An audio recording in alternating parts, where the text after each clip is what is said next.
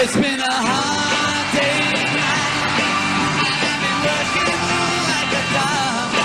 It's been a hard day tonight. I could be sleeping like a log. But when I get home with you, I find the things that you do make me feel alright. C'est Lucie. Et c'est Laure. Bienvenue sur Radio Sciences Po Strasbourg. Voici l'hebdo.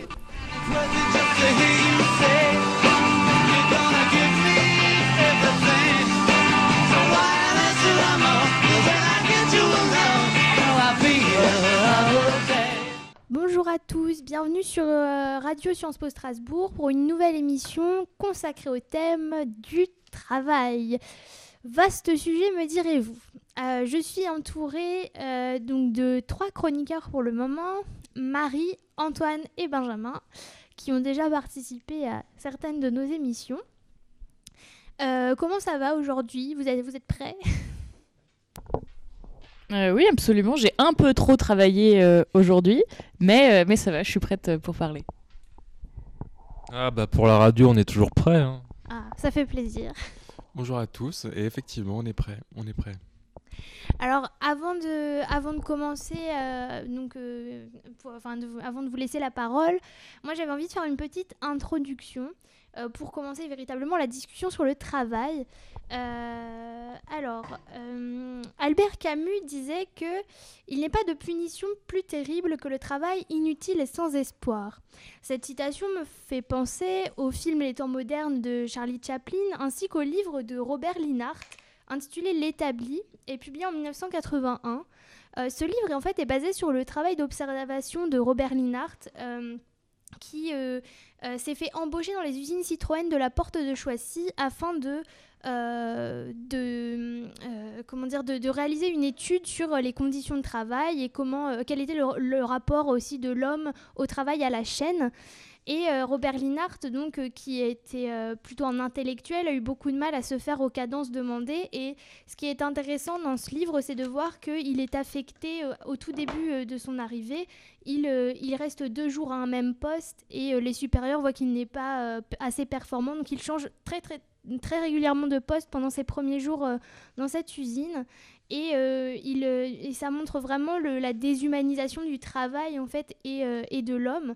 Et donc si, si vous avez un petit peu de temps entre deux, deux TD à préparer, je vous conseille vraiment de, lire en tout cas ce livre qui est, qui est plutôt intéressant. Voilà, donc ça c'était ma, ma recommandation lecture du jour. Euh, J'aimerais aussi qu'on écoute un, un extrait audio euh, du reportage de Cache Investigation euh, sur les conditions de travail, euh, intitulé Travail, ton univers impitoyable, euh, sur les conditions de management chez Lidl et Free, euh, qui avait été euh, diffusé euh, en, en septembre 2017. Si je viens, le magasin il est mal tenu. Je te promets, je te promets, je te promets que toi et moi, toutes les semaines on se verra. Toutes les semaines. Bon, tous les et jours, ça va être à feu et à sang. Et le magasin ça va être à feu et à sang. Trois mois ça va être à feu et à sang. Je vais te convoquer à longueur de semaine. Oui, y a pas de souci. Tu vas perdre une à deux semaines de salaire par mois parce que je te mettrai six jours de mise à pied à longueur de temps. Et tu vas mourir. Et après tu iras au prud'homme. Et les prud'hommes ça va durer cinq ans. Les tribunaux je connais par cœur. J'ai plus d'avocats que toi. Et tu vas mourir. Tu veux jouer à ça? Tu veux jouer à ça? Samedi prochain, je fais audit. C'est rouge, je te convoque. La semaine d'après, tu refais, je te reconvoque. Et on va jouer à ça Premier inventaire pourri, non respect de procédure, je te cartouche. Tu veux jouer à ça? C'est la guerre, ça. C'est la guerre. Alors dans cet extrait, dans cet extrait, on peut entendre un, manager euh, s'emporter très très violemment contre un gérant de magasin Lidl jusqu'à le menacer euh, de mort. Et j'y reviendrai euh, sur cet extrait par la suite. Parce que du coup, j'ai décidé de vous parler un peu de ce reportage, vous donner un petit résumé pour qu'on ait un petit peu un aperçu de, de ce qu'il proposait. En fait, ce, re- ce reportage montrait la réalité du travail au quotidien, euh, la santé, le droit des travailleurs, au-delà de, de, de- de ce qu'était la réforme du travail. Et juste avant la diffusion du reportage, en fait, il y a un communiqué interne qui a été affiché dans tous les Lidl pour annoncer sa diffusion et euh, qui expliquait en fait que la direction pourrait se tenir à disposition pour toute remarque et toute question des employés suite à la diffusion de ce reportage. Euh, Lidl, donc c'est l'image d'un supermarché de grande distribution low cost qui a effectué de nombreuses opérations marketing et managériales pour euh, changer d'image. Alors dans ce reportage, en fait, on suit d'abord euh, un des journalistes qui va se faire engager comme préparateur dans des entrepôts. Euh, les séquences sont filmées en caméra cachée, euh, parfois en caméra ouverte, et du coup c'est intéressant parce que ça, montre que le résultat, en tout cas, n'est pas le même. À la question, par exemple, les employés des entrepôts sont-ils soumis à des cadences? À des cadences, à des objectifs? Euh, Un des dirigeants du groupe va répondre que non, alors que dès le premier jour, euh, lorsque ce journaliste est embauché dans, l'entrepôt, euh, il porte environ 250 colis par heure, soit 14 par seconde, et on voit bien qu'il est soumis à des cadences de la part de ses supérieurs. Ce reportage met également à jour la pratique de la commande, vocale, qui est une nouvelle forme de travail en fait, qui est expérimentée dans les entrepôts. Et donc, euh, le préparateur, il circule donc avec son chariot pour euh, porter les colis et il est guidé par un logiciel de commande vocale qui va le guider tout au long de l'entrepôt. Et euh, donc, euh, du coup, les, chercheurs en fait dénoncent eux ce qui va se dire euh, pendant les 7 heures de travail quotidienne du, travailleur dans le casque. Parce que pour eux, le travailleur, avec cette commande vocale, il se déshumanise et on assisterait à une certaine robotisation de l'être humain, puisque l'homme en fait ne, peut plus interagir avec ses collègues, non pas parce qu'il n'en a pas envie et non pas parce que la hiérarchie interdit tout contact entre, entre, les, entre les êtres humains, mais ce n'est pour ne pas faire bugger la machine en fait, parce que l'employé, il n'a le droit que d'employer que 47 mots dans la journée euh, pour euh, euh, si, la machine a un problème. Donc s'il se met à parler avec son collègue, la machine bug parce qu'il va employer plus de 47 mots reconnus par la machine. Donc les, interactions avec les collègues sont quasiment impossibles. Et donc selon les chercheurs de l'Institut national de recherche et de sécurité, l'employé de l'entrepôt en fait va répéter jusqu'à 3600 fois dans la journée le mot OK, mot OK qui est l'un des seuls mots bien euh, perçus par la machine et euh, qui va montrer en fait que euh, l'em- l'employé a fini sa tâche et que du coup la machine peut lui en donner une nouvelle. Et, donc voilà, c'est assez terrifiant en fait. Je, vous, conseille vraiment de regarder ne serait-ce que ce passage qui montre vraiment que en fait dès que l'employé dit OK, il n'a même pas de moment pour souffler parce que dès l'instant où l'employé dit OK, la machine bah, euh, lui donne un autre, euh, un autre ordre, un autre colis à aller chercher. Euh, et donc, c'est les chiffres, en fait, tous les chiffres donc des colis transportés et donc de ces, de ces commandes vocales ont été transmis donc à des chercheurs qui ont montré que il y a des effets physiques qui pouvaient se faire sentir très rapidement et que beaucoup en fait de- d'employés dans les entrepôts qui transportaient parfois jusqu'à 8 tonnes par jour pouvaient euh, euh, ne pourraient ne plus travailler par la suite en fait. Euh, et donc euh, il y avait l'expression qui apparaissait notamment de machines à fabriquer des chômeurs de longue durée puisque euh, lorsqu'ils étaient souvent déclarés inaptes par la médecine du travail et l'inaptitude de travail en fait c'est une des seules raisons qui peut permettre à l'employeur de, licencier pour une raison de santé.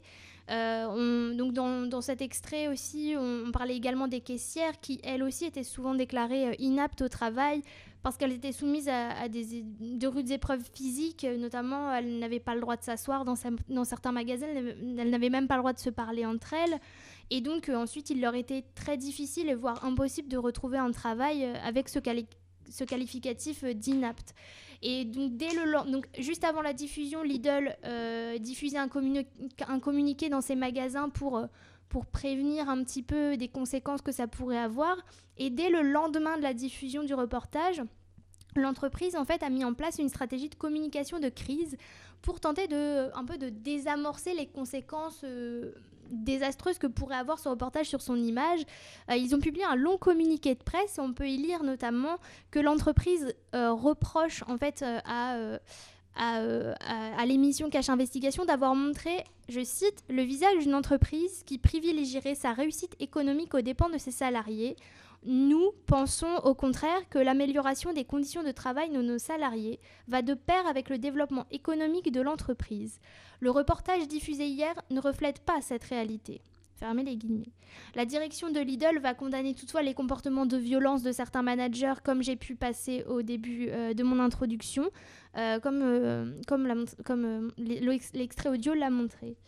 Alors du coup, après cette longue introduction, mais je trouvais vraiment ça intéressant. Enfin moi, je l'avais regardé et ça m'avait vraiment interpellé en fait ces conditions de, travail en tout cas.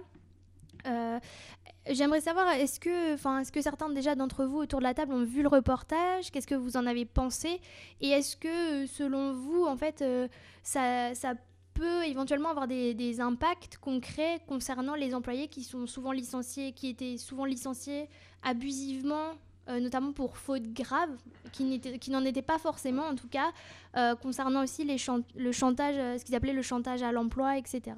Euh, du coup, si, voilà, si vous voulez répondre. J'ai pas vu le, le reportage en entier, j'ai vu beaucoup d'extraits euh, cependant et, euh, j'ai beaucoup lu aussi euh, autour de, ce reportage qui a fait pas mal de bruit. Et euh, il est très révélateur effectivement euh, de la pression que peuvent subir euh, les employés dans des grandes entreprises comme Lidl, notamment dans la grande distribution, et aussi de la pression que euh, subissent les managers, qu'on entend souvent dans les extraits, qui sont d'une violence incroyable, mais qui sont aussi violents aussi parce que euh, la hiérarchie de de cette grande entreprise euh, pèse sur leurs épaules euh, de manière très très très très forte. Et un des aspects très intéressants à parler de, du développement économique qui devait être parallèle au- à l'amélioration des conditions de vie des, salariés est l'exemple de la commande vocale. On voit bien que c'est une innovation technologique, ou en tout cas on essaie de faire passer ça pour une innovation technologique qui devrait euh, améliorer la vie, euh, euh, simplifier en tout cas le travail des salariés. Et c'est pas du tout le cas. C'est quelque chose qui écrase encore plus les salariés, et qui les emmène dans une, euh, dans une cadence de travail encore plus infernale. Donc euh, c'est dur de croire euh, de tels discours un peu quand on, quand on, en tout cas le choix, on, dirait de de Lidl euh, par rapport à l'innovation technologique, c'est pas tellement d'améliorer la vie des salariés, mais c'est d'être encore plus rentable et de, profiter encore plus des capacités des salariés. Et euh, bah oui, enfin, pour en revenir à la commande vocale, il y a d'ailleurs un, témoignage qui était assez intéressant d'un employé qui était, enfin, qui était employé depuis vraiment quelques années déjà parce que bah, là le, journaliste il y travaille euh, pas très très longtemps donc euh, pour lui c'est dur mais pour les employés qui y sont depuis quelques années c'est encore plus difficile. Et il disait que au bout d'un certain temps il se mettait même la nuit quand il rentrait chez lui le soir il, pensait encore entendre la la voix euh, bah, robotique euh, qui lui donnait les numéros de commande à aller chercher. Et euh, il se surprenait des fois à, avoir les, mêmes réflexes qu'au travail avec le hockey. Il disait que ça, vraiment, ça le ça le, lui prenait en fait vraiment les, enfin, ça lui prenait vraiment l'esprit en fait et c'était int- assez intéressant ce, témoignage ouais, c'est vrai que c'est assez, ça fait et même. frappant aussi parce Ouais, ça fait assez peur, c'est vrai, t'as raison, mais, euh, euh, mais quand on sait euh, quand, qui, qui sont menacés un peu en permanence de licenciement pour des fautes qui seraient pas non plus si dramatiques, mais pour, voilà, on l'entend dans le reportage d'ailleurs, les menaces qui doivent être, j'imagine, assez régulières dans leur milieu. Donc évidemment qu'au bout d'un moment, ça, ça, ça, c'est très intrusif comme, comme, comme système, donc ça doit être assez insupportable Bah, j'avais euh, en effet regardé ce, reportage, euh, à vrai dire, assez choquant. Et euh, c'est vrai que quand on voit ça, quand on entend ce manager, on ne peut qu'entendre, enfin, on ne peut qu'éprouver de la consternation face à, ce comportement. Enfin, c'est, totalement inacceptable. Alors après, je sais pas si c'est généralisé à taille de Lidl. Bon, après, il faudra peut-être que l'enquête va se poursuivre.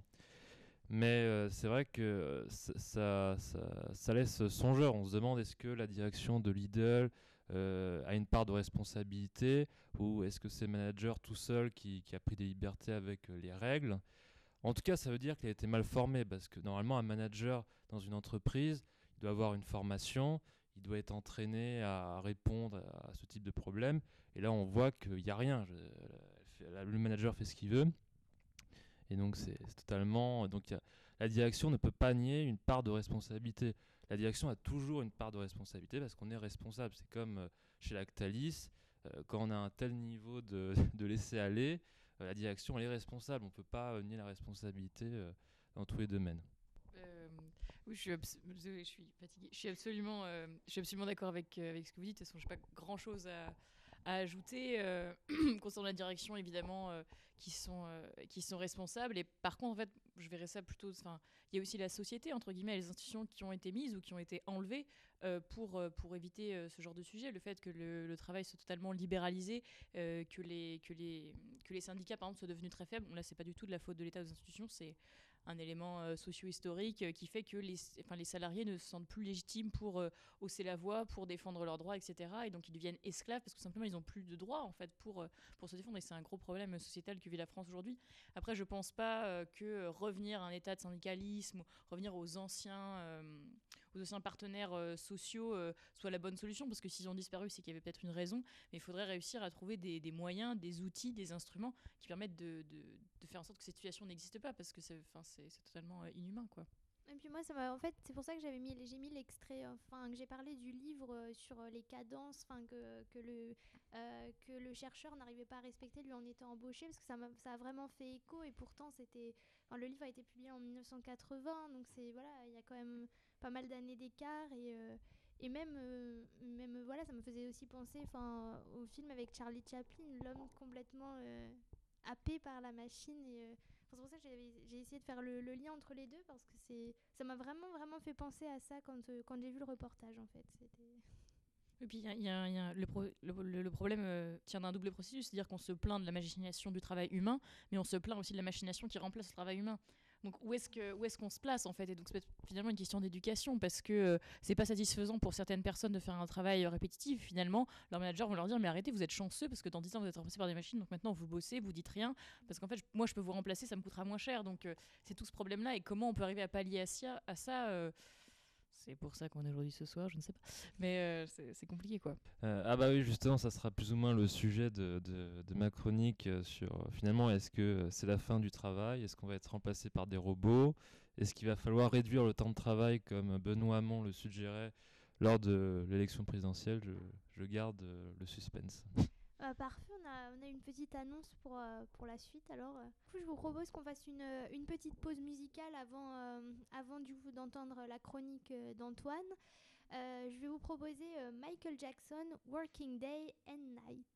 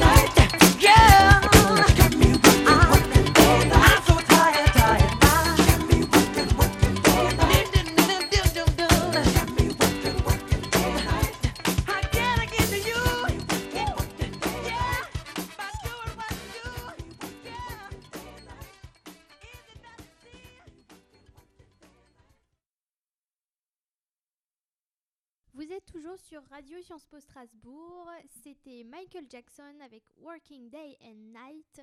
Euh, tout le monde a bien dansé ici. Et euh, je vais maintenant laisser la parole euh, à Antoine. C'est- à toi. Alors comme je l'ai annoncé juste avant, bah, je vais parler du travail et, et vous montrer que ce n'est pas la fin du travail. En 2000, la ministre socialiste du Travail, Martine Aubry, fit passer la célèbre réforme des 35 heures, abaissant ainsi le temps de travail de 39 heures à 35 heures. L'argument développé était alors de faire baisser le chômage en partageant le travail. Entre 2000 et 2002, plusieurs rapports montrent que 350 000 emplois ont été créés. Ainsi que nous aurions, ainsi nous aurions trouvé la solution euh, au chômage chronique qui touche la France depuis 30 ans. Baisser le temps de travail. Toutefois, Raphaël de Coninck montre que la réduction du temps de travail n'est pas responsable de la création d'emplois qui a eu lieu sur la courte période.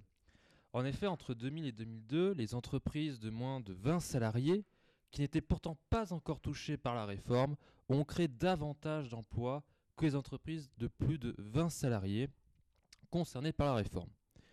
Mais surtout, cette forte création d'emplois qui a eu lieu entre 2000 et 2002 est très certainement due à la conjoncture économique et non pas à cette réforme du temps de travail. Au tournant des années 2000, la conjoncture économique mondiale est particulièrement bonne. En 2000, la croissance économique de la France frôle les 4%. Aujourd'hui, on en rêve.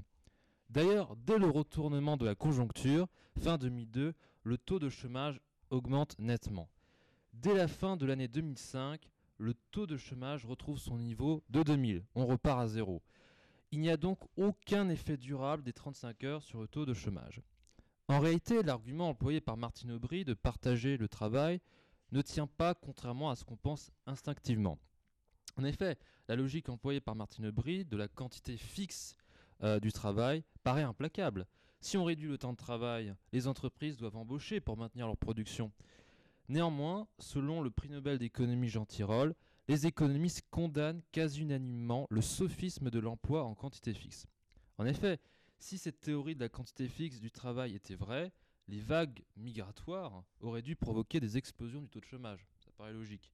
Or, empiriquement, aucune vague migratoire n'a débouché sur une augmentation du chômage, comme le montrent Pierre Cahuc et André Zilberberg. En 1962, lorsque l'Algérie devient indépendante, près de 900 000 pieds noirs rejoignent la France, mais il n'y a aucune variation notable du taux de chômage. La France ne compte alors que 45 millions d'habitants. Plus récemment, en 2015, 1,2 million de réfugiés sont arrivés en Allemagne, pourtant le taux de chômage a continué de décroître. De plus, certains avancent que si le taux de chômage reste élevé en France, c'est parce qu'on a une forte croissance démographique. Ça pourrait paraître logique. Encore une fois, cet argument ne tient pas, puisque les États-Unis ont une croissance démographique bien supérieure à la nôtre, et pourtant un taux de, chômage beaucoup plus faible. D'ailleurs, le passage aux 35 heures a peut-être eu un effet totalement négatif sur le long terme. On peut dire que cette réforme a dégradé de manière significative la compétitivité des entreprises françaises. En effet, dans le même temps, c'est vrai que si on observe l'Allemagne, le constat est blessant. Euh, Le social-démocrate Schröder met en place les réformes Hartz, qui augmentent la compétitivité de l'Allemagne, certes au prix euh, d'un coût social élevé, voire euh, très élevé.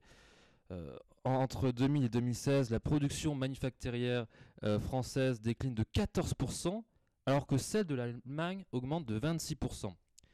Alors qu'en 2002, la France et l'Allemagne avaient des taux de chômage équivalents, respectivement 8,7 et 8,5%, en 2016, l'écart est abyssal, respectivement 10,1 et 4,1%.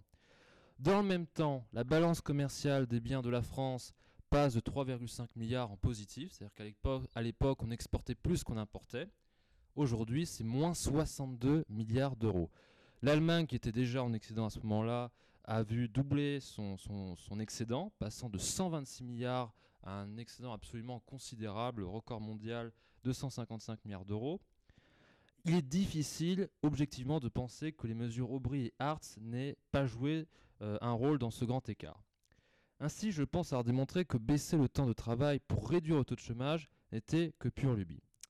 Cependant, lors de la dernière campagne présidentielle, le candidat du Parti socialiste, Benoît Hamon, proposait de réduire encore le temps de travail, cette fois à 32 heures. Je rappelle que dans le reste de l'Europe, on est toujours à 40. L'argument semblait bien trouvé, faire face à la robotisation toujours plus croissante. En effet, de très nombreux rapports parlent avec sérieux de destruction d'emplois dans le futur à cause des robots. En 2013, deux chercheurs d'Oxford estimaient que l'automa- l'automatisation présentait un risque pour 47% des emplois, de quoi provoquer une véritable apocalypse. En revanche, l'OCDE, dans un rapport de 2016, estimait que le risque ne portait que sur 9% des emplois. Autrement dit, personne ne sait réellement l'impact futur de euh, l'autonomisation sur l'emploi, excusez-moi. Certes, il est évident que les emplois non qualifiés seront les plus touchés. D'ailleurs, depuis les années 90, la robotisation a déjà détruit de très nombreux emplois industriels, parfois plus, euh, que la fortement euh, détestée mondialisation.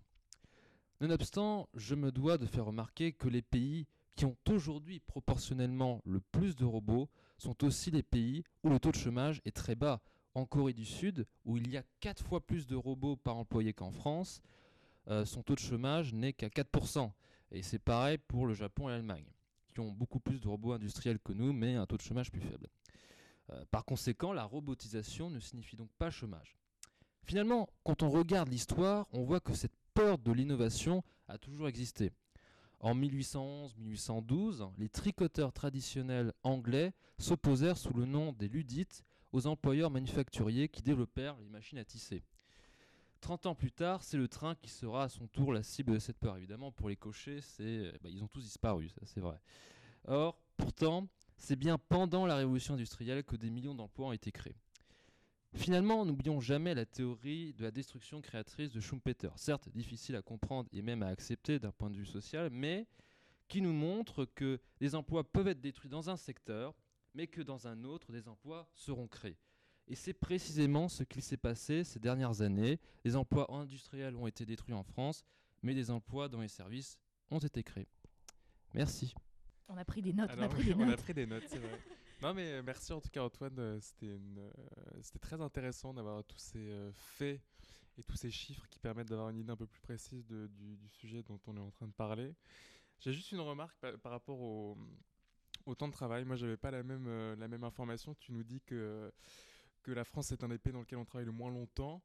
Euh, faut pas. euh, c'est peut-être vrai en termes de temps, euh, en termes de temps plein, mais il y a eu pas mal d'études, notamment une étude de l'OCDE qui a montré que temps partiel et temps plein confondus, notamment, la France était le pays dans lequel on travaillait le plus. Donc il faut pas l'oublier non plus. Juste en termes de chiffres, ça donnait 37,3 heures en France contre 36,7 au Royaume-Uni, 35 en Allemagne ou 30 aux Pays-Bas. C'était juste une petite remarque euh, pour, euh, par rapport euh, à la chronique. Oui, oui, oui, qui m'a- c'est, oui, c'est. enfin, moi, moi, je m'étais concentré vraiment sur le temps obligatoire, normal. Donc voilà, le fait qu'on était à 35 heures, en Allemagne 40 heures. Effectivement, si on prend. Oui, mais voilà. dire que dire que en France on travaille beaucoup moins que, que les autres, c'est pas. Ah, plus c'est pas ce que j'ai dit. C'est- C'est pas ce que j'ai dit. Mais J'ai dit que le temps de travail était plus faible en France que euh, le temps de travail obligatoire. Oui, c'est vrai, mais euh, c'est un Ce peu. qui peut euh, impliquer des différences en termes de charges sociales euh, C'est vrai. par rapport aux autres pays. C'est vrai. Et c'est ce que les employeurs regardent. Pour notre plus grand malheur. hein. Pour, euh, pour en revenir euh, donc euh, au temps de travail, je ne sais pas si vous avez vu, je crois que c'est ça date d'hier ou d'avant-hier en tout cas. Euh, en parlant, on parlait de l'Allemagne, justement, l'Allemagne qui a validé la semaine à, à 28 heures dans le secteur de la métallurgie. Euh, Il y a eu une entente, enfin, euh, du coup, une entente entre les, les le IG Metal et le patronat pour valider la semaine à 28 heures.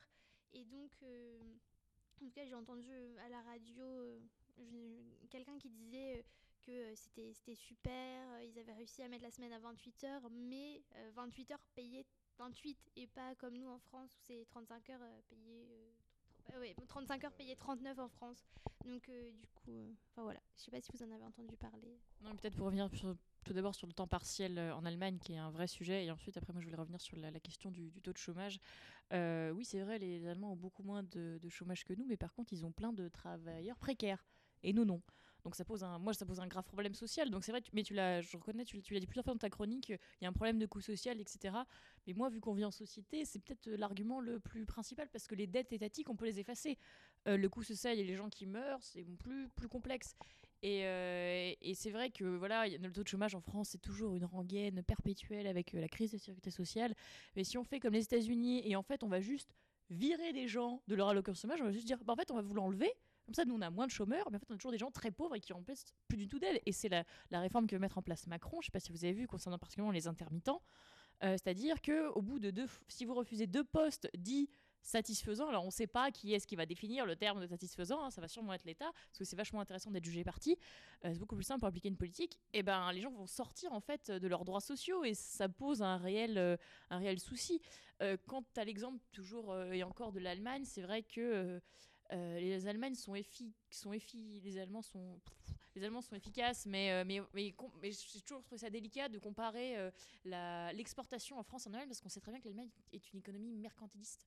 Et donc euh, enfin c'est fait partie de, leurs principes, partie de, de leurs principales caractéristiques, mais est-ce que pour ça, on doit toujours se, comparer à eux J'en suis un peu euh, moins sûre. Mais par contre, là où je te rejoins absolument, et je trouve que c'est pertinent d'en parler parce qu'on n'en parle pas assez en France, c'est la peur de l'innovation. Tu as, parlé particulièrement du Royaume-Uni, moi je pense qu'en France, la peur d'innovation est encore plus forte que dans certains autres pays où justement, en Angleterre, il y a eu le libéralisme, le capitalisme, c'est un peu euh, l'endroit où ça s'est créé. Par exemple, si on parle de l'ubérisation de la société, en France, on a très peur des Uber, on, favorise vachement les taxis, etc. Et parfois, c'est vrai qu'en tant que consommateur, on a envie de dire, oui, alors les taxis, c'est très triste ce qui vous arrive, mais on comprend pourquoi Uber existe, etc.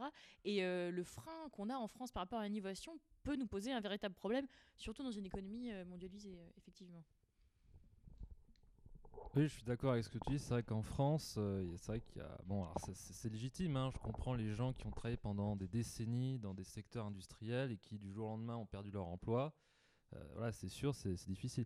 Mais c'est vrai que c'est pas, je que c'est pas seulement concentré en France. Je pense par exemple aux États-Unis. C'est vrai que Trump, Trump a la même perception finalement. Il est très euh, réfractaire là-dessus, puisque bon, il a voulu relancer l'industrie du charbon, un peu une sorte de nostalgie du passé, alors qu'on sait qu'aujourd'hui le secteur des énergies renouvelables crée beaucoup plus d'emplois que le, secteur du charbon, qui, aujourd'hui n'est plus du tout viable aux États-Unis. Surtout qu'évidemment, il y a un impact écologique absolument catastrophique. Euh, donc euh, voilà, on voit que c'est pas seulement réduit à la France, mais c'est vrai que c'est c'est vrai que c'est difficile de dire aux gens bon bah voilà, il y a des emplois industriels qui vont être détruits, c'est inévitable, mais euh, mais voilà, peut-être qu'il y aura d'autres emplois qui vont être créés parce qu'on va faire des gains de productivité sur certains secteurs, il y a des gains de pouvoir d'achat. C'est vrai qu'il faut pas l'oublier. euh, depuis les années 60, le pouvoir d'achat a largement augmenté. Alors euh, effectivement, il y a toujours de la pauvreté, mais ce n'est plus la même, ce n'est plus du tout comparable. Sinon, pour revenir sur, sur, sur l'Allemagne, alors c'est vrai que c'est deux modèles sociaux totalement différents. C'est vrai que l'idée de Schröder, c'était de se dire euh, l'important, c'est que les gens travaillent, ce qui peut se comprendre, c'est vrai que c'est valorisant. Alors après, est-ce que travailler dans la précarité, c'est acceptable? Ça, c'est ça, ça dépend vraiment de. Là, là, faut. C'est bon, faut. C'est vrai qu'en France, le problème, c'est que en France, on protège beaucoup les salariés, c'est très bien, mais du coup, on a un marché qui est très dual. Ce que, ce que remarque d'ailleurs euh, Jean Tirole et d'ailleurs beaucoup d'é- d'économistes, c'est que finalement, on surprotège ceux qui sont déjà dans le système, c'est-à-dire les 90% de chanceux, et puis 10% qui sont là, bah, depuis 30 ans, bon, bah voilà, quoi, je veux dire, euh, c'est- c'est-à-dire que vous n'êtes pas qualifié, bah, vous n'avez pas d'emploi. Et donc, euh, du coup, on a euh, 3,5 millions de personnes qui sont absolument exclues du marché du travail, plus, au total, si on prend les catégories B et C, on arrive à 5 millions, des gens qui ne travaillent presque pas, donc c'est-à-dire que vous avez 5 millions de personnes en France, c'est quand même pas rien, c'est quand même, les gens, ils n'ont pas d'emploi, euh, ils ne se sentent pas valorisés, ils finissent par abandonner leur recherche d'emploi parce qu'il n'y a pas assez d'offres d'emploi. Et, euh, et c'est vrai que je, peux comprendre que je peux comprendre la réforme Schröder parce que euh, effectivement ça a permis de sortir du chômage beaucoup de gens, même si évidemment ça a eu des coûts euh, parfois très lourds euh, sur le plan social et on voit que ça a eu des répercussions jusqu'à aujourd'hui puisque bah, du coup dans le secteur métallurgique euh, ils sont arrivés à une semaine de 28 heures. Donc ça, montre que maintenant on essaye de les salariés essaient de tirer des dividendes de, ces efforts parce que c'est vrai que pendant des années ils ont dû faire des efforts et donc aujourd'hui ils essayent de, tirer des dividendes. Mais moi je pense qu'il faut avoir un bon équilibre. C'est-à-dire qu'il faut euh, en France je pense que si on était un tout petit peu plus flexible ça nous permettrait de faire rentrer déjà un peu plus de gens dans le marché du travail sans pour autant remettre en cause notre modèle social dont nous sommes tous attachés. Euh, merci beaucoup Antoine en tout cas pour ta chronique. Euh, du coup je propose euh, qu'on fasse voilà, une petite pause en musique. Et alors j'avais sélectionné comme musique Alain Bachung, Ma petite entreprise. Et on se retrouve juste après pour une autre chronique.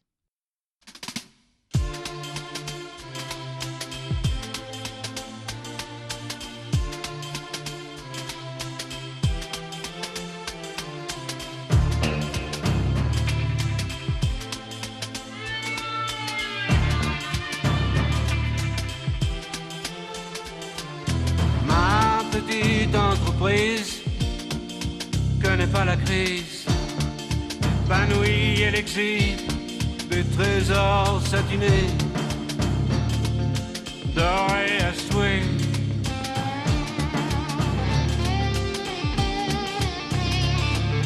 J'ordonne une expertise, mais la vérité m'épuise. Inlassablement se dévoile et mes doigts de palper, palper là cet épiderme je me dresse, qui fait que je bosse le lundi, le mardi, le mercredi, le jeudi, le vendredi, de l'aube à l'aube, une partie de la matinée et les vacances, abstinence, ma petite entreprise, ma locomotive avance au mépris des sémaphores, me tire du néant.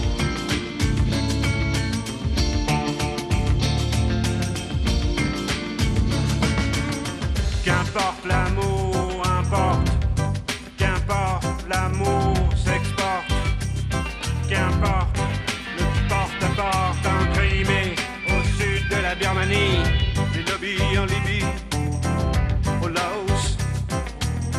Là j'écoule à mes oreilles. Ma petite entreprise connaît pas la crise, s'expose firmament, suggère la reprise, embauche de gauche, inlassablement se dévoile et mes doigts de palper, palper là cet épiderme qui fait que je souque qui fait que je toque à chaque palier, escalier, c'est bâtiment B. À l'oreille de ce lèvre.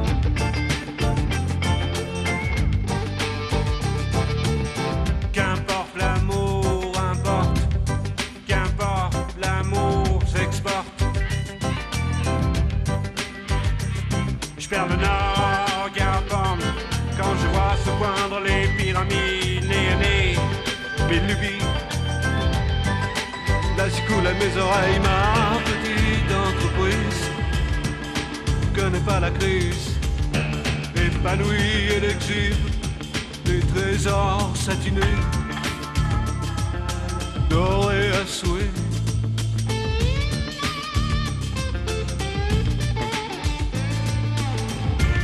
Lundi, le mardi, le mercredi, le jeudi, le vendredi, de l'aube à l'aube.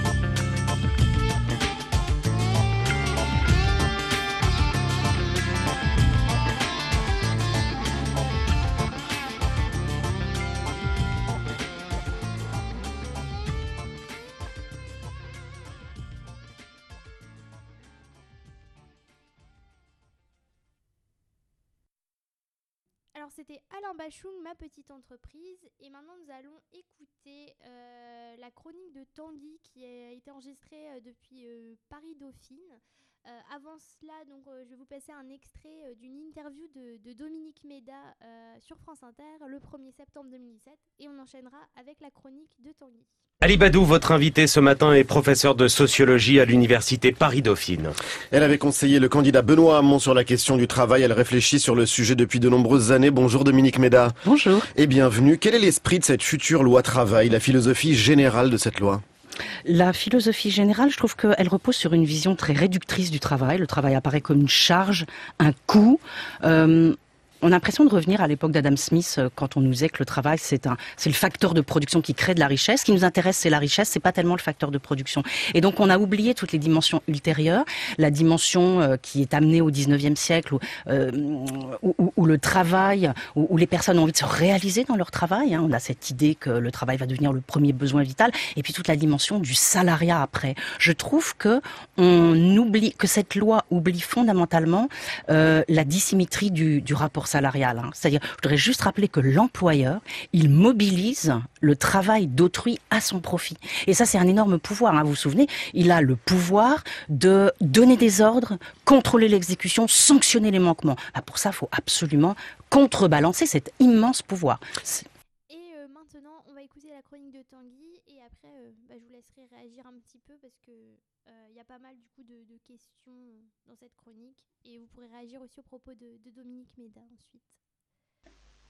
La France est de retour. Tels ont été les propos d'Emmanuel Macron au Forum économique de Davos. La France va ainsi redevenir une, une économie compétitive, un centre d'impulsion de l'économie mondiale. Par ses réformes, telles que les ordonnances de cet été, Macron tente de tourner le dos au précédent quinquennat et à sa morosité économique. Sans revenir longuement là-dessus, rappelons toutefois que celle-ci semble correspondre à la stratégie visant à se rapprocher du modèle danois de flexi-sécurité.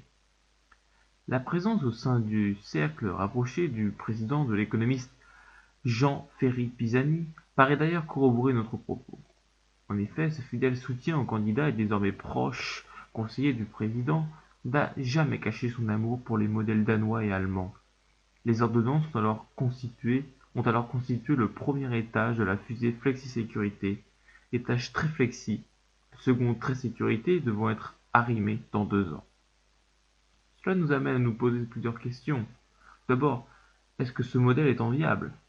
Puis, est-il transposable au modèle français? En outre, le volet très flexibilité des ordonnances plutôt une philosophie très libérale du work first. Comprenez, mieux vaut être au travail, même mal payé et précaire, qu'être au chômage. Cette idée est-elle souhaitable? Semble-t-elle pas réduire le travail à sa dimension instrumentale au détriment de sa dimension expressive?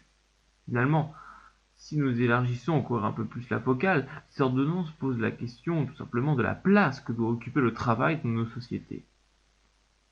La valeur travail doit-elle être le cœur de nos sociétés? Je ne voudrais pas ici de répondre à toutes ces questions de façon exhaustive. Mon but est simplement d'engager un débat, ou plutôt de multiples débats autour de la question du travail. Alors commençons par la première.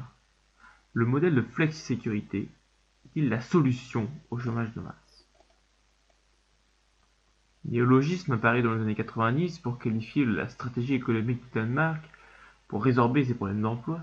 Celui-ci est caractérisé par le désormais fameux triangle d'or. Trois angles d'un même triangle, avec comme pic la flexibilité, la sécurité et l'activation. En clair, ce modèle propose une flexibilisation du marché du travail, combinée avec un haut taux de protection sociale et des politiques actives de retour à l'emploi. Très vite, ce modèle qui semble efficace devient LE modèle à appliquer, et dès 2005, la proposition du contrat à nouvelle embauche de Dominique de Villepin est la première tentative pour mettre en place cette politique en France. Dans le même temps, l'Allemagne de Gerhard Schröder vote l'agenda 2010, flexibilisant drastiquement le marché de l'emploi, surtout des services. En quelques années, celle-ci passe de l'enfant malade de l'Europe à un nouveau modèle à suivre. En 2007, Nicolas Sarkozy ne cesse de répéter euh, son admiration pour les politiques menées en Allemagne et plaide pour une copie des réformes Agenda 2010. Cette volonté de toujours copier les modèles les plus performants en apparence est appelée benchmarking. Fortement incitée par l'OCDE à partir des années 90, elle met en concurrence les modèles sociaux entre eux. Issu du monde de l'entreprise, le benchmarking consiste alors à copier les techniques de production efficaces de ses concurrents. Mais peut-on faire de même avec les modèles sociaux? Peut-on flexibiliser le marché de l'emploi en raison de sa prétendue effica- efficacité au Danemark Et surtout, cette politique est-elle transposable en France? Comment peut-on ignorer le fait que le modèle de flexi-sécurité fonctionne surtout en raison du haut taux de syndicalisation observé dans les pays scandinaves? Peut-on copier juste un bout du modèle et oublier tout le reste?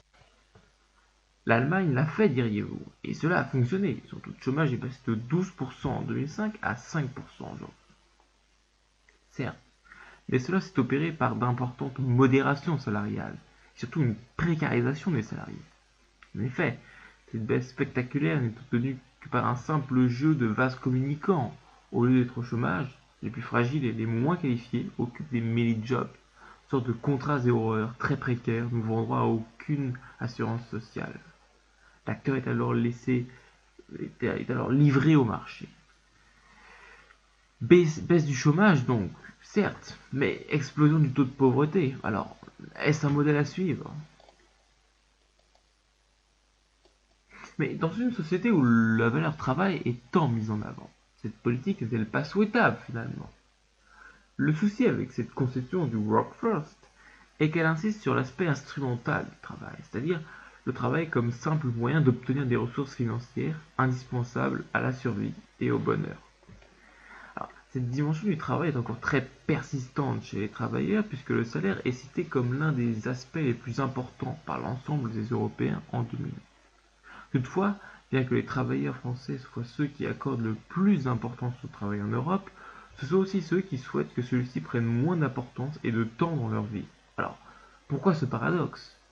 Tout d'abord parce que, certes, la dimension instrumentale du travail est importante, mais la dimension expressive l'est tout autant.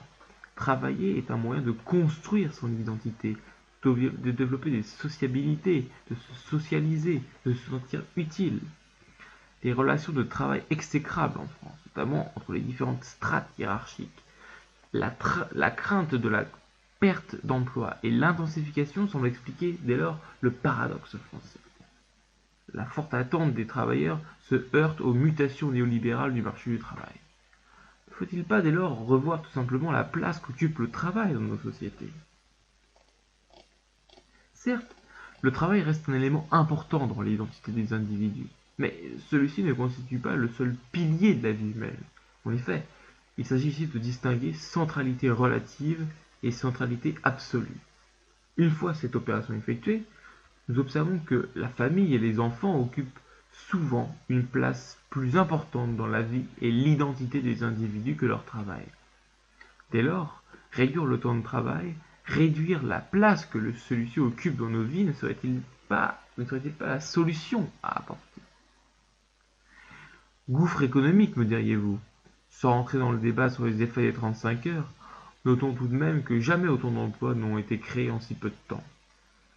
En outre, ces effets bénéfiques sur le bien-être des enfants et l'égalité des, sexes ont été démontrés. Alors, plutôt que d'augmenter le temps du travail, la solution n'est-elle pas dans l'autre sens? N'est-elle pas simplement une réduction du temps de travail? Cette mesure n'est-elle pas de simplement celle qui soit la plus cohérente avec les mutations du travail?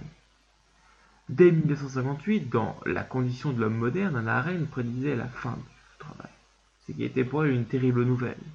En effet, au cours des siècles, l'homme politique d'Aristote s'est transformé en homo faber, ne vivant et ne se réalisant que par son travail. L'homme moderne est alors, a alors perdu le sens premier et véritable de la politique, intrinsèquement lié à la liberté, et se retrouve alors profondément isolé face au reste, face aux autres et au monde. Comment ne pas penser à cette analyse quand nous regardons les chiffres de l'abstention aux différentes élections? En consacrant toute sa vie pour son travail, l'homme ne sacrifie-t-il pas sa liberté? Quoi qu'il en soit, cette question du travail appelle des solutions. Le gouvernement semble avoir fait son choix. Est-il le bon? L'avenir le dira. Alors merci Tanguy pour euh, cette chronique euh, enregistrée euh, en différé depuis Paris. Euh, J'ai vu que Antoine prenait des notes un peu, enfin vous preniez des notes autour de la table. Euh, Il y a pas mal de questions du coup euh, dans, dans cette chronique. Alors est-ce que, enfin qu'est-ce que tu as pris en note? Quelles, sont tes réactions? Bon bah je crois que c'est pas un très grand suspense que de dire que bon je suis pas vraiment d'accord mais je crois que par rapport à ma chronique de tout à l'heure effectivement il y a une petite différence de, point de vue. Bon après il est pas pour se défendre donc je vais pas je vais pas je vais pas attaquer mais euh, bon bah disons que bon bah comme j'ai dit tout à l'heure dans ma dans ma chronique sur les 35 heures euh, bah c'est vrai qu'à court terme elle a créé des emplois bon moi j'ai dit tout à l'heure 350 000 emplois mais que malheureusement sur le long terme on a vu qu'il n'y a pas eu d'effet, que ça a peut-être même euh, au contraire joué en défaveur de l'emploi en France. Bon donc ça je vais pas revenir là-dessus. Mais après il a parlé de, des lois, enfin des ordonnances Macron pour être plus précis. Euh, je, crois qu'il a dit qu'elles étaient euh, très libérales, je sais plus s'il a... voilà, bon, il a peut-être dit ça. Euh, bon alors là c'est toujours difficile de dire ce qui est très libéral ou moyennement libéral ou etc. Bon, le problème, c'est que si on dit qu'elles sont très libérales, bon, je sais pas comment on peut qualifier les, lois Hartz, et puis je parle même pas de Thatcher et Reagan, parce que là, du coup, ce serait de, ce serait de l'ultralibéralisme, voilà. Euh, donc, je dirais que les lois Macron, bon, enfin non, les ordonnances Macron, en essayant d'être objectif, je pense que, effectivement, il y a une conscience libérale euh, derrière. Après, je pense que ça reste relativement équilibré. Euh, voilà, c'est quand même pas les lois Ars, on est quand même dans, on est quand même dans beaucoup plus de modération. Euh, et je pense que c'est un bon équilibre. hein. On essaye d'avoir une flexibilité tout en gardant une, cer- une certaine sécurité pour les employés. Et puis il a parlé euh, de la flexi-sécurité au Danemark. Euh, alors voilà, le modèle danois, c'est ça qui est particulier parce que euh, euh, les allocations euh, chômage sont très élevées, 90% du salaire. ce qui est- bon, c'est d'ailleurs les allocations les plus élevées au monde, si je ne me trompe pas. Donc c'est euh, voilà, il y a des avantages et des inconvénients. Et c'est vrai qu'il a parté du taux de, syndicalisation. Alors c'est vrai qu'en France, il est très très bas, ce qui peut surprendre par, rapport à l'image qu'on a dans le monde avec les grèves et tout ça. Euh, c'est vrai qu'au Danemark, c'est très élevé. Je crois que c'est presque 60-70%. Bon après, j'ai envie de dire, on va pas forcer les gens à se syndiquer. Euh, donc, euh, donc voilà. D'accord. Mais il a fait quoi, Macron, pour la sécurité des citoyens? La sécurité de l'emploi des citoyens, pardon. Que tu t'as dit, il y a un aspect euh, libéral et il y a un aspect de sécurité. Mais je ne l'ai pas vu. Bah, bon, déjà, il n'a pas brûlé le code du travail. Déjà, euh, c'est- déjà pas mal. Ah, Pas pendant son mandat à lui, mais le mandat d'avant où il était ministre de l'économie, c'était quand même euh, pas mal. hein. Alors, le référend... Alors, si tu fais référence au référendum de- d'entreprise, moi, je trouve que c'est- plutôt une bonne, euh, une bonne chose parce que comme ça, on fait participer les, les salariés. Et c'est vrai que s'il y a des salariés qui veulent, par exemple, euh, euh, travailler plus, euh, enfin voilà, s'ils votent, bon, j'ai envie de dire, c'est la démocratie. Je veux dire, si les syndicats sont contre, mais qui ne représentent qu'une majorité des salariés, voilà, c'est la démocratie. Je veux dire, on peut pas, on va pas imposer le choix des syndicats à tous les autres salariés. Non, c'est vrai. D'ailleurs, c'est une liberté en France qu'on dit que les, sy- les syndicats sont faibles. Et en fait, euh, ils sont faibles, qu'il y a des aspects euh, problématiques concernant la représentation des, des salariés, puisqu'on n'a pas de, de voix euh, générale, alors qu'au patronat, c'est beaucoup plus fort. Mais en fait, l'avantage, c'est que dans d'autres pays où le syndicalisme est si élevé, en fait, c'est juste parce que, euh, par exemple, je crois, que- je suis pas sûre en Allemagne, mais je suis absolument sûre pour les États-Unis, s'il y a une grève et qu'il y, a une- il y a des avantages qui sont tirés de cette grève, seuls bénéficieront de cet avantage les gens qui ont fait la grève, les gens qui sont au syndicat. Ah Donc en bah. France, on a la chance de se dire, on n'est pas obligé de syndiquer, mais par contre, quand il y a une réforme, tout le monde en profite. Et donc, effectivement, euh, c'est très bien, mais euh, après, ça, je pense que c'est vraiment une différence de point de vue. Mais moi, j'ai toujours peur que lorsqu'on est dans un système comme ça et on dit, bah, les gens, ils ont le choix de travailler ou pas le dimanche, par exemple, d'être payés plus. C'est problématique parce que d'une part, on n'est pas sûr qu'ils auront le choix absolu et que les gens vont pas les forcer. Après, c'est les institutions, donc j'ai pas à critiquer ce choix d'institution-là. Mais ensuite, euh, c'est comme, par exemple, aux États-Unis, tout est libre, toujours, tout est toujours en, en, accès euh, complet, etc. Je prends par exemple un exemple qui peut paraître assez loin. Euh, les bibliothèques aux États-Unis sont ouvertes 24 sur 24, 7 jours sur 7, etc. Comme j'ai mes amis américains qui arrivent en France, ils disent Marie, mais quelle horreur, euh, comment je fais pour bosser mon exposé à 3h du mat, à 4h du mat, comment je fais pour aller faire mes courses le dimanche à 23h Eh ben, tu t'organises, vieux. Genre, euh, enfin, tu, tu vas faire en sorte d'avoir une vie relativement plus saine, c'est-à-dire de travailler dans les heures où, dans les heures où il fait jour et pas travailler la nuit, euh, que ce soit pour tes études ou que ce soit pour ton travail. Tu vas avoir un jour de repos où tu peux le passer en famille. Et c'est vrai que si c'est pas instauré par l'État, je sais pas par qui c'est instauré. C'est toujours ça qui me fait peur dans la liberté du travail, c'est qu'on dit les gens sont libres, ils font ce qu'ils veulent. Mais au final, déjà, après, il y a, peut-être des, des procédures qui vont faire en sorte qu'ils ne soient pas si libres qu'on qu'on le croit, surtout les gens qui ont moins d'argent, qui ont moins de connaissances et qui ont moins de, de représentation au niveau politique. Et en plus, parfois, c'est vrai qu'ils vont. Après, mais moi, je tombe vite dans le paternalisme euh, étatique, hein, je, l'assume totalement. Ils vont faire des choix parfois qui sont euh, contre euh, leur espérance de vie, comme le fait de manger n'importe quoi, n'importe comment, etc., qui n'est pas d'éducation, et, et plein de domaines comme ça, et même sur son rythme de vie. Donc, moi, ça me pose toujours problème de où est-ce que l'État doit s'arrêter là-dedans, quoi. Bah, bon, après, je pense qu'il y a une différence entre les, syndicats, par exemple, les syndicats da- danois qui sont très puissants, ou d'ailleurs les syndicats allemands et les syndicats français. C'est que, par exemple, c'est vrai qu'en France, la CGT, bon, bah, on peut dire ce qu'on veut, mais c'est vrai que c'est quand même assez arriéré, je pense, d'un point de vue de la conception du travail. Alors que, par exemple, bon, d'ailleurs, la, CGT n'est plus le premier syndicat en France, c'est la CFDT, qui d'ailleurs a approuvé. Qui d'ailleurs, oui, on pourrait que c'est les sociotraîtres, ah, tout à fait, hein, ça je l'attendais celle-là. c'est euh, la, CFDT est le premier syndicat en France. Bon, après, bon, il n'a il n'a aucun qui est désormais représentatif, puisque c'est plus que sur euh, 6 ou 8% des, des- salariés. Mais euh, au Danemark, il y a quand même une particularité intéressante, c'est que le Code du travail ne fait que quelques centaines de pages. En France, c'est plus de 3000. Et euh, tout est négocié, c'est-à-dire qu'il y a des accords euh, et les syndicats euh, savent très bien que euh, voilà, il faut avoir un équilibre entre sécurité et flexibilité pour qu'il y ait euh, assez d'emplois. Euh, donc euh, voilà, il y, a- disons qu'ils sont très responsables, on va dire, par rapport à d'autres euh, syndicats en France comme la CGT qui euh, manifestement euh, n'ont pas conscience de, la réalité. Je veux dire, c'est on, est dans un monde mondialisé, on est en concurrence, alors on a des atouts, mais le problème c'est que voilà, on peut pas, euh, on peut pas que se reposer sur nos lauriers. Il faut aussi euh, apprendre à s'adapter, tout en préservant notre modèle social. Oui, mais euh, alors on, parle, du Danemark et c'est la question qui était posée. On, on, on encense souvent euh, le modèle danois, mais, euh, mais finalement la question c'est on, tente par tous les moyens d'appliquer ce modèle à la, à la France parce qu'il nous paraît être idéal, etc. Mais la question c'est est-ce qu'on peut réellement l'appliquer alors que c'est un modèle qui a été fondé sur une société qui est différente de la nôtre?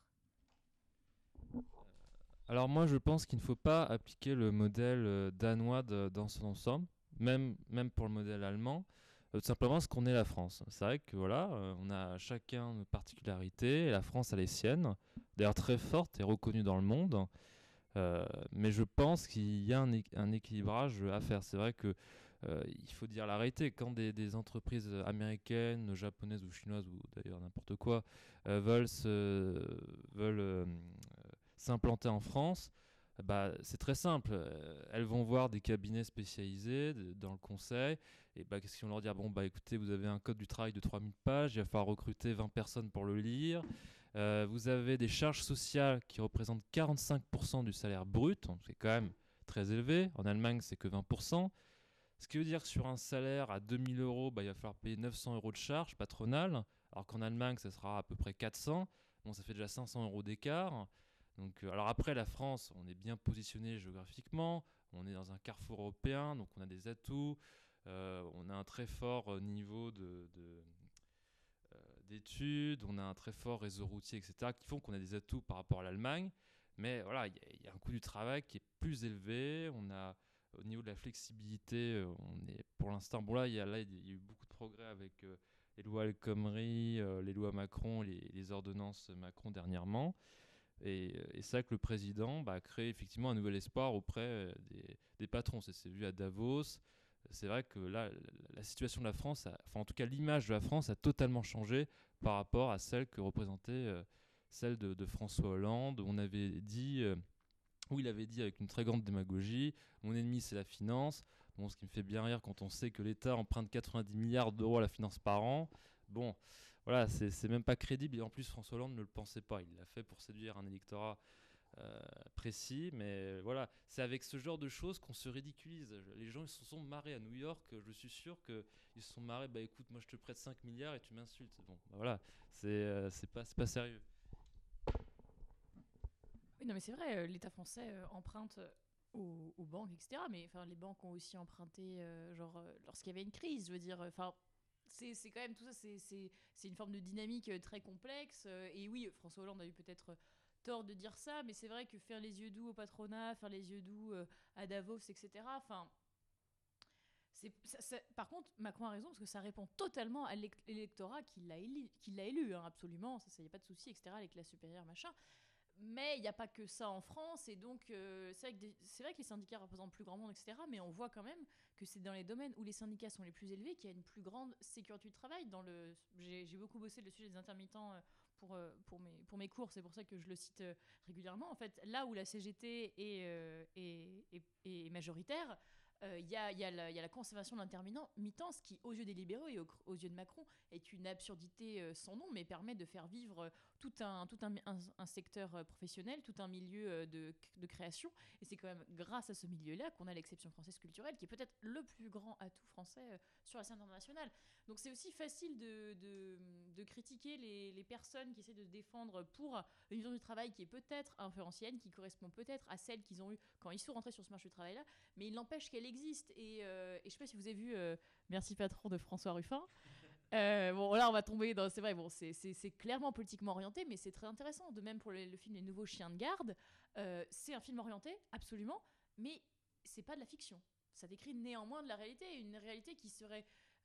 qui ce serait bien de la prendre en compte de la part notre gouvernement. Et c'est vrai que François Hollande euh, a absolument exagéré dans sa campagne en ayant des propos euh, vraiment pas pertinents pour quelqu'un qui a fait l'ENA, c'est-à-dire qu'on savait pertinemment qu'il ne le pensait pas. Mais néanmoins, en fait, la, loi, la, réforme du Code du travail sous El Khomri, c'est sous lui qu'elle a, été faite. Donc finalement, il a peut-être eu une plus grande perception de l'ensemble des Français, une plus, grande représentation que, celle du gouvernement actuel finalement. Bah, c'est vrai que tout le problème de, de François Hollande, c'est qu'il n'a pas eu de cap. C'est vrai que ce qui était très, ce qui était très intéressant avec Hollande, c'est qu'avec Jean-Marc Ayrault au début, c'est qu'ils disaient on a un cap. C'est-à-dire qu'ils l'ont répété plusieurs fois. Et en général, quand on répète ça, ça veut dire qu'on n'a pas de cap. Et c'est- vu. Parce qu'au début, bah, au début du quinquennat, bah, Hollande, bon, bah, il y avait la taxe à 75%, euh, dont Macron avait dit que c'était Cuba sans le soleil. Et puis euh, bon, on a augmenté les impôts, et puis on a laissé filer, on a laissé filer. Et puis évidemment la croissance s'est effondrée à cause de ces augmentations d'impôts. Et puis il a changé de stratégie en, quelques mois. Et puis euh, du coup, ce qui fait qu'on a eu un bordel pas possible durant ce quinquennat. Mais, voilà, ça c'est pas pour moi c'est pas une bonne gestion économique parce que on perd les repères, il n'y a pas de visibilité sur le long terme. Donc ça c'est vrai que ça a été euh, très dommageable pour euh, pour l'économie française. Alors c'est vrai que par rapport au, secteur des intermittents, bon je le connais sans doute euh, moins que toi puisque tu as travaillé dessus, euh, mais je crois savoir qu'il y a un déficit d'un milliard d'euros au niveau de l'assurance chômage. Alors c'est alors voilà bon c'est euh, alors bon, je sais pas si on peut l'améliorer. Alors c'est vrai qu'il faudrait pas. Alors après voilà, je, suis conscient que la culture c'est quand même très important en France. Et pour moi, il serait hors de question de remettre en cause le, le système des intermittents. Alors c'est en France, c'est quand même une particularité, c'est une richesse. Donc je pense que euh, là-dessus, il faut voilà, ça c'est à mettre à part, je pense. Après, il faut voir si on peut essayer de réformer, il faut voir si on peut essayer de réduire le déficit. Mais effectivement, il ne faudrait pas remettre en cause un modèle culturel qui, qui nous porte à l'étranger. Ça, je suis entièrement d'accord. Euh, merci beaucoup pour, euh, pour, cette, pour cette discussion. On me fait savoir que Mick Jagger a envie de nous chanter Let's Work. Je propose qu'on le laisse au micro et on se retrouve juste après pour euh, la chronique euh, de Benjamin et Marie.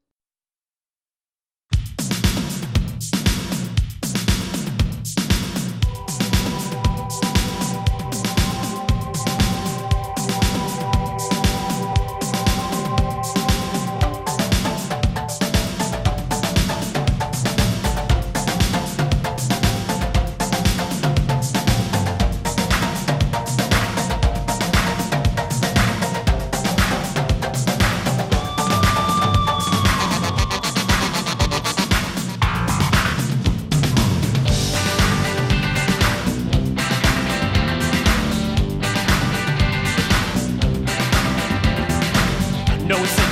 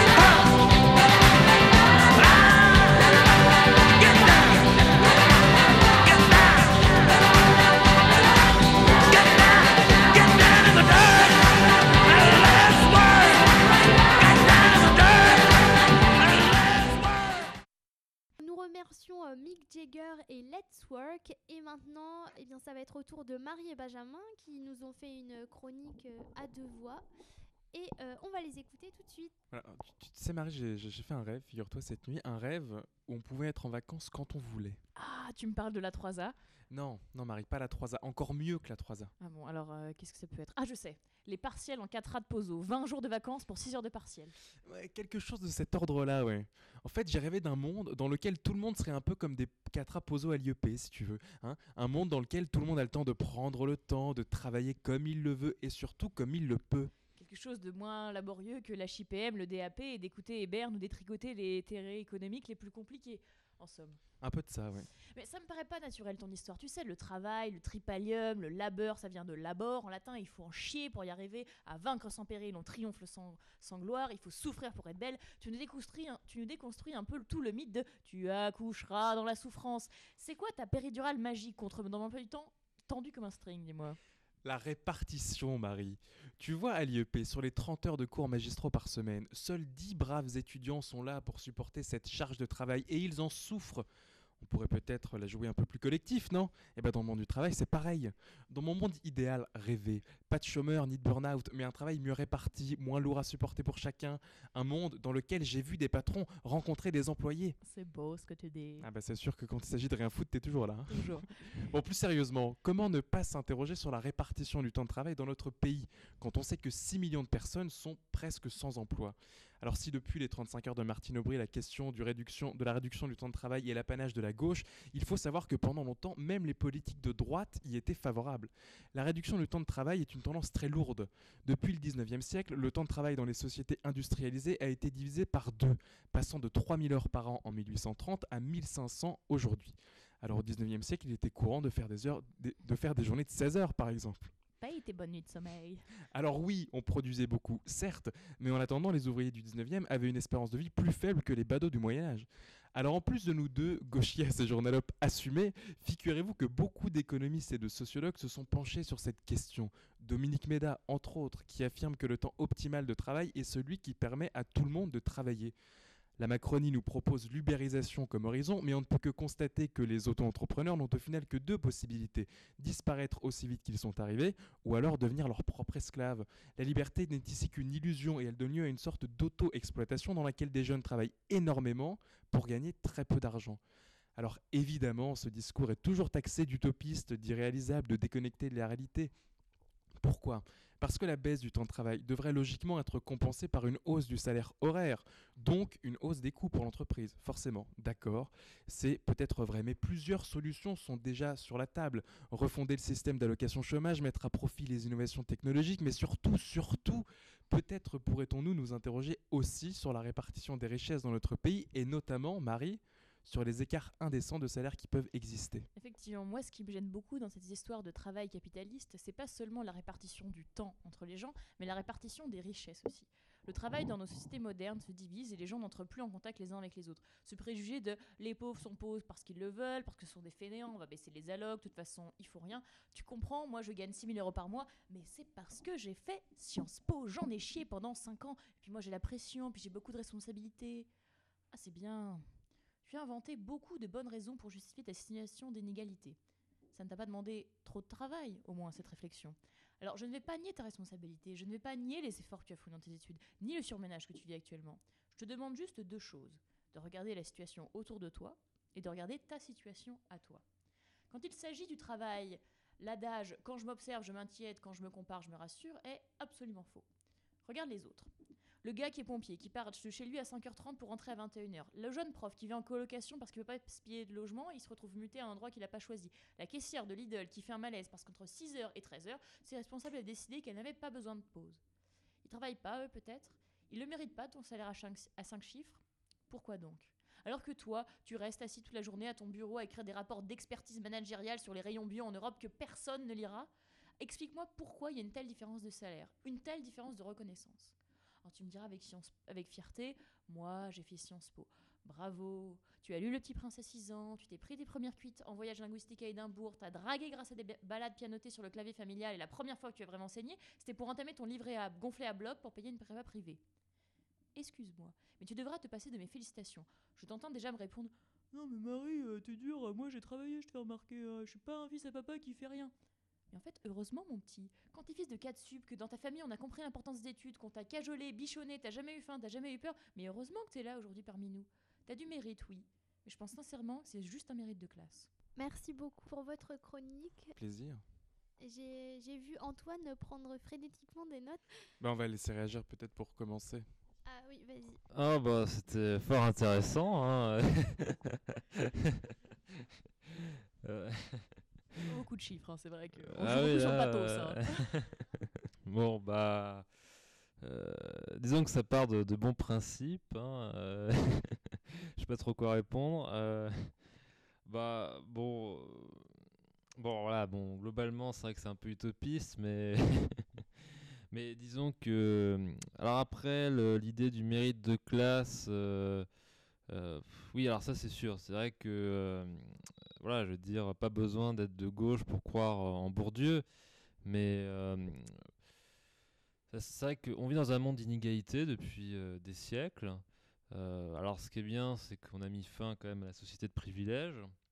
Mais effectivement, il y a toujours des inégalités économiques. Et je pense, bon ben voilà, je, pense qu'il y aura toujours des inégalités économiques. Tout simplement parce que euh, voilà, il y aura toujours un patron, il y aura toujours quelqu'un juste en dessous, quelqu'un en dessous, etc. Ou quelqu'un au-dessus, euh, dans le sens inverse. Euh, et que finalement, c'est vrai que c'est une course un peu vouée à l'échec. Alors après, ce qu'on peut faire, c'est ce qu'on a fait en France après la Seconde Guerre mondiale, c'est essayer de, les réduire au maximum. C'est ce qu'on fait en France de manière assez efficace, hein, quand même reconnu un peu dans le monde. Euh, C'est-à-dire qu'avant la répartition, si je me souviens bien, euh, il y a à peu près un écart de, de 1 à 8 euh, selon qu'on fait partie des 10% les plus riches ou 10% les plus, pauvres. Et lorsqu'il y a l'impôt qui passe à la redistribution, bah là, ça descend à à peu près 3,5. Donc là, on arrive quand même à bien réduire les inégalités. Alors après, c'est que depuis plusieurs années, moi j'ai remarqué une augmentation euh, des inégalités intra, euh, intergénérationnelles. C'est-à-dire que par exemple, la, la, la classe d'âge de- des euh, des baby boomers, euh, bon bah eux ils ont eu énormément de chance. Je sais pas si vous avez lu le livre de François Langlais, euh, Tant pis pour nos enfants, qui est un livre assez intéressant parce qu'il montre qu'effectivement la classe d'âge des, ba- des baby boomers ont eu énormément de chance parce que quand ils sont nés, bon bah le taux de chômage, bon bah voilà, euh, pratiquement inexistant. Donc ils ont pu trouver un emploi, alors qu'aujourd'hui bah, c'est quand même beaucoup plus dur et même les, personnes âgées le reconnaissent, ils voient très bien que leurs petits-enfants ont beaucoup de mal à trouver un emploi par rapport à eux. Et puis en plus à l'époque, euh, ils pouvaient emprunter de l'argent, s'acheter une maison euh, comme ça, tout simplement parce que euh, rembourser ça coûtait pas cher puisqu'il y avait une très forte inflation. Donc on rembourser avec de la monnaie de singe. C'était hyper facile. On achète quelque chose et on n'a même pas besoin de se préoccuper du remboursement. Alors qu'aujourd'hui, bon bah, comme vous le savez, l'inflation est presque inexistante. Ce qui fait qu'aujourd'hui, bon bah, pour emprunter, bon bah, c'est quand même beaucoup plus compliqué. Euh, parce que pour le coup, il faut vraiment avoir un salaire fixe, un CDI, etc. Euh, et puis, euh, et puis bah, du coup, aujourd'hui, ces, baby boomers qui sont aujourd'hui des papy boomers, bah, aujourd'hui c'est l'inverse, c'est-à-dire qu'aujourd'hui ils ont du capital, ils se sont enrichis, tout à fait normal, ils ont acquis un logement, et du coup aujourd'hui ils peuvent faire fructifier leur capital sans risque puisqu'il n'y a plus d'inflation. Et c'est là qu'ils ont eu finalement une, vie rêvée de, ce point de vue-là. D'ailleurs assez exceptionnel je pense dans l'histoire. Euh, et c'est vrai que du coup, ça crée des inégalités intragénérationnelles qui sont vraiment, euh, euh, enfin, pardon, intergénérationnelles qui sont vraiment préoccupantes. Et ce qui fait craindre un, voilà, un conflit entre générations. Et c'est ce qu'on a vu un peu avec Macron qui a, qui a augmenté la CSG pour les, retraités. Et c'est vrai que les statistiques lui donnent raison, puisqu'effectivement, les retraités sont dans une bien meilleure situation aujourd'hui que dans les années 70. Et qu'effectivement, voilà, ça crée des, des- des conflits entre, entre générations. Alors après, est-ce que c'était une bonne idée d'augmenter la CSG J'aurais tendance à dire non, mais euh, disons que ça pouvait se justifier. Euh, voilà, mais sinon, euh, c'est vrai que je pense que le, la meilleure moyen de réduire les inégalités, c'est déjà d'augmenter le gâteau. Parce que c'est quand même plus facile de, de, de partager un gâteau quand il est plus grand. C'est quand même plus simple. Qui est déjà bien bien gros quand même. Oui, oui, bien bien gros, mais quand il y a une forte croissance, c'est quand même plus simple. Ouais, non, mais est- c'est vrai que c'est une, c'est une. Même si sur le, la quête de la croissance continuelle, c'est quelque chose qui peut se, qui peut se discuter aussi, mais juste pour revenir sur euh, sur euh, la fin de la chronique de, Marie euh, sur le mérite, etc. Quand on parlait tout à l'heure de la flexi-sécurité et des garanties en termes de sécurité pour les employés, tu as pas mal parlé de destruction créatrice aussi. Et euh, c'est vrai que c'est un phénomène qui va sans doute euh, s'observer entre les vieilles industries et les industries beaucoup plus innovantes liées au développement durable, etc. Mais ce qui me gêne, moi, c'est que les gens qui vont perdre leur emploi ne seront pas qualifiés pour euh, avoir les nouveaux qui vont être créés, etc. Et encore une fois, ceux qui vont, ceux qui vont pouvoir en bénéficier, c'est des personnes qui appartiennent déjà à des classes euh, sociales plutôt favorisées. Et c'est le cas aussi quand euh, Macron euh, invite tous les jeunes de France à, investir et à se lancer et à créer son entreprise, etc. On sait très bien aussi que ceux qui vont pouvoir le faire, c'est des jeunes qui sont déjà dans des, qui ont la possibilité de le faire. Donc c'est déjà une minorité et des gens qui sont déjà, qui sont déjà favorisés de par leur situation. Voilà, donc je trouve que les propositions qui sont faites à ce niveau-là règlent pas finalement trop le problème et euh, vont pas dans, vers le chemin pour la réduction des, inégalités euh, à ce niveau-là. Moi, je voulais revenir. Vous avez parlé de, euh, Dominique Méda, justement, et il me semble qu'elle, elle, euh, elle, euh, prône un peu l'idée d'une semaine euh, de travail à quatre jours, en fait. Et euh, selon ce qu'elle montre, alors certes, ça peut paraître un peu euh, euh, utopiste quand on l'écoute comme ça, mais après, c'est des arguments qu'il faut entendre aussi. Elle montre que cette semaine à quatre jours permettrait en fait de réduire euh, le taux de chômage. Et cette- le fait de cette semaine de quatre jours aura des, des impacts positifs en termes de la lutte contre les inégalités hommes-femmes. Enfin, c'était assez intéressant, en tout cas, son, son analyse euh, sur, euh, sur le sujet. Absolument, et c'est vrai qu'il y a un aspect qu'on n'a pas forcément encore trop évoqué euh, jusqu'à présent dans l'émission, c'est le travail, la croissance, euh, l'argent qu'on en retire, la valeur travail, c'est des données extrêmement importantes dont il est important de débattre, mais aussi la qualité de vie des travailleurs euh, est, importante. Je veux dire, bah, là je, viens d'être embauchée pour un babysitting où en fait donc des gens me payent parce que eux en fait ils travaillent de 5h à 21h. Et donc, oui, bon, pas, c'est pas le sujet. Euh, et donc, ils ont besoin d'embaucher une babysitter parce qu'ils veulent passer du temps avec leurs gamins parce qu'ils bossent comme des malades pour avoir un salaire décent. Mais la partie de ce salaire est déduite parce qu'ils doivent me payer. Alors que si c'est vrai qu'on avait des temps de semaine plus réduits, ils pourraient passer des temps avec leurs gamins, ce qui serait, en termes de qualité de vie pour eux comme pour leurs enfants, super important. Et c'est moi qui, c'est ça qui me gêne dans la- dans- l'apport à la croissance, etc. Comme nous, là, tu vois, par exemple, on sort de Sciences Po. C'est vrai que bon, j'ai critiqué le fait d'être Sciences Po, mais je considère que pendant nos années, on bosse pour avoir ce concours, on a bossé, etc. On est méritant à différents degrés, mais on l'est tous. Et par exemple, je vais essayer d'entrer dans un secteur qui est le secteur culturel. Bah, pendant mes années à à l'IEP, là, actuellement, quand je vous parle, je suis en train de faire deux stages en même temps que mes études parce que je sais que pour rentrer dans le secteur culturel, même si tu as fait Sciences Po, c'est très dur. Donc, je, genre, euh, je suis fatiguée, j'ai trop de trucs à faire, euh, etc. Et donc, je, me mets dans une qualité de vie qui est très moindre parce qu'il y a beaucoup de, parce qu'il y a beaucoup de, de, flexi-sécurité, parce qu'il y a, plus du tout de, régulation dans le secteur culturel en l'occurrence, mais dans d'autres aussi. Donc, ça pose un problème du surmenage des gens et de leur qualité de vie euh, parce qu'il faut faire de la croissance et il faut que ce soit rentable. Mais il n'y a pas que ça qui compte, en tout cas, euh, à mes yeux, quoi. Bah justement, c'est ce que j'ai essayé de, dire euh, dans ma chronique. C'est vrai que euh, le temps de travail, disons qu'il faut pas le prendre, je pense, comme un, moyen pour réduire le chômage ou quoi que ce soit. C'est-à-dire l'i- l'erreur de Martine Aubry ou ce serait l'erreur de Marine Le Pen si un jour elle arrivait au pouvoir. Euh, le, temps de travail, c'est une question. Le temps de travail, c'est une question. euh, c'est une question de, point de vue. C'est une question sociale avant tout. C'est quel modèle on veut choisir? C'est pas tellement est-ce que euh, ça euh, est-ce que c'est pour jouer sur le chômage On voit que non, puisque quand on a baissé le temps du travail en, en 2000, ça n'a- pas fait baisser le chômage, voire au contraire, ça l'a augmenté. Donc, il ne faut pas jouer là-dessus pour se dire qu'on va réussir à réduire le chômage ou pas. Après, pour revenir sur ce qu'a dit Benjamin sur la formation, c'est vrai que c'est un énorme problème et je suis entièrement d'accord avec toi. Alors après, euh, Macron, on a parlé beaucoup dans sa campagne. Il me semble qu'il souhaite euh, investir 15 milliards euh, d'euros, bon, ce qui est quand même pas mal. Euh, après, actuellement, la formation, enfin, les, budgets de formation sont assez élevés en France, mais la grande partie va à ceux qui sont actuellement dans l'emploi. C'est-à-dire que les chômeurs actuellement n'ont pratiquement rien. Et donc, si on mettait cet argent sur euh, les, chômeurs, bah, ils pourraient peut-être trouver un emploi parce qu'actuellement, il y a quand même 300 000 emplois disponibles en France. Ça veut dire qu'il y a des employeurs qui cherchent des gens qui n'en trouvent pas alors qu'on a 3,5 millions de chômeurs. Et ça, ça me désole. Moi, je me dis, il y a quand même 300 000 places de libres, et ben, elles ne sont pas prises. Et ça, c'est vrai que c'est un énorme problème. Et euh, c'est pour ça que la formation, c'est vraiment, c'est vra- c'est vraiment l'objectif absolu dans les années euh, à venir. Euh, du coup, je vous propose qu'on conclue l'émission parce que nous allons bientôt devoir retourner travailler justement. La joie se lit sur vos visages. Euh, en tout cas, enfin, je pense que cette émission sur le travail nécessitera probablement peut-être un deuxième volet parce qu'on n'a vraiment pas eu le temps de tout aborder en, si peu de temps. Du coup, je vous remercie beaucoup euh, et je vous rappelle que vous pouvez toujours nous écouter sur notre site internet www.radio.proposscpo.fr. Je vous propose qu'on se quitte en musique parce que euh, mais déjà Henri Salvador le disait si bien, on, sait bien que le travail c'est la santé. Et je vous dis à bientôt pour une prochaine émission. Le travail, c'est la santé.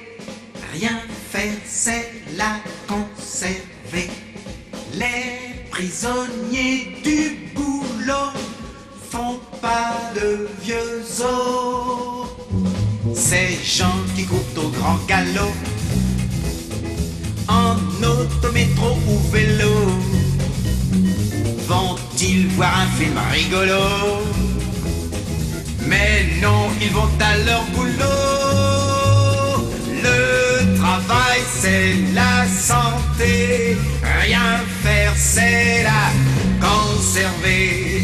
Les prisonniers du boulot font pas de vieux os. Ils bossent 11 mois pour les vacances et sont crevés quand elles commencent.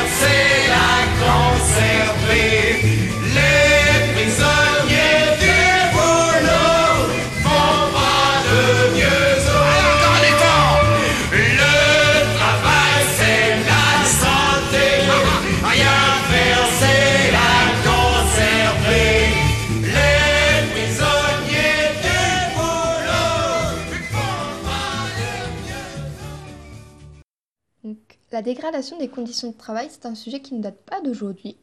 Et il faut noter la nuance entre de moins bonnes conditions de travail et de mauvaises conditions de travail.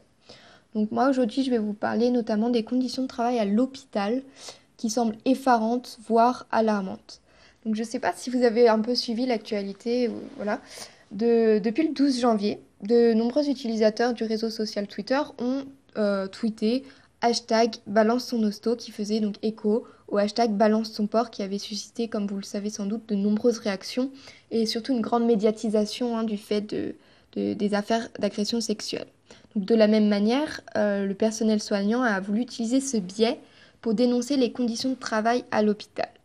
Donc, euh, comme on, voilà, on voit assez régulièrement dans des reportages euh, sur des grandes chaînes de télévision, les infirmières sont vraiment à bout de souffle du fait de la charge de travail. Il y a vraiment un stress permanent, euh, beaucoup, beaucoup de fatigue qui sont dues vraiment à la réduction des moyens matériels et humains. Donc moi, je vais m'intéresser euh, à savoir comment euh, ce phénomène de pression économique peut-il avoir un impact et menacer directement notre santé. Donc, ce qu'on peut voir, c'est que en fait, la rentabilité semble vraiment être comme le maître mot des nouvelles stratégies des hôpitaux publics. Vraiment, parce que voilà, de moins en moins de temps sont consacrés aux malades, ils sont gardés de moins en moins longtemps dans les hôpitaux par manque de place, des services sur- surchargés, avec euh, de plus en plus de patients mais très peu de médecins. Et euh, j'ai vu des reportages, euh, voilà, je me suis un peu intéressée sur le sujet. J'ai vu voilà, a- que des fois les, les- les délais d'attente aux urgences pouvaient dépasser les 12 heures dans certains hôpitaux du fait du manque de moyens. Et que même avec un tri effectué à l'entrée des urgences, les délais d'attente sont tels que voilà, ça va nécessairement à l'encontre des patients, donc leur état de santé se dégrade au fil du temps. Du coup, bah, ça m'a intéressée et je suis allée voir les témoignages sur Twitter et j'en ai sélectionné un euh, qui illustre bien ce phénomène avec une internaute, enfin euh, oui, une internaute qui écrit, euh, donc je cite le tweet, Nous nous faisons agresser régulièrement par les patients déments et nous ne pouvons pas assurer la sécurité des patients. Deux soignants pour 24 patients, dont 6 soins palliatifs étiquetés. Elle met entre parenthèses, pas plus déclaré car ils ne veulent pas rajouter du personnel la nuit. Hashtag balance son hosto. Donc voilà, on voit clairement euh, l'urgence dont fait face l'hôpital public aujourd'hui, ce qui est vraiment alarmant quand on voit euh, deux soignants pour 24 patients, dont 6 soins palliatifs. Voilà, donc vraiment le, hashtag balance ton hosto a pour but de dénoncer euh, les coupes budgétaires euh, de l'hôpital public, de dénoncer les conditions, les conditions matérielles, etc., qui va se répercuter sur les patients. Donc euh, une enquête d'envoyé spécial sur France 2 euh, avait été effectuée par Élise donc, qui s'appelait L'hôpital public, la loi du marché. Ce- cette enquête avait été effectuée au début de l'année, donc aussi pour alerter de ces coupes budgétaires et de ces nouvelles mesures au péril de nos vies. Donc on se rend finalement compte euh, que l'hôpital public fonctionne telle une entreprise où seule la productivité ne compte et la relation humaine passe au second plan et impacte nécessairement sur la qualité des soins.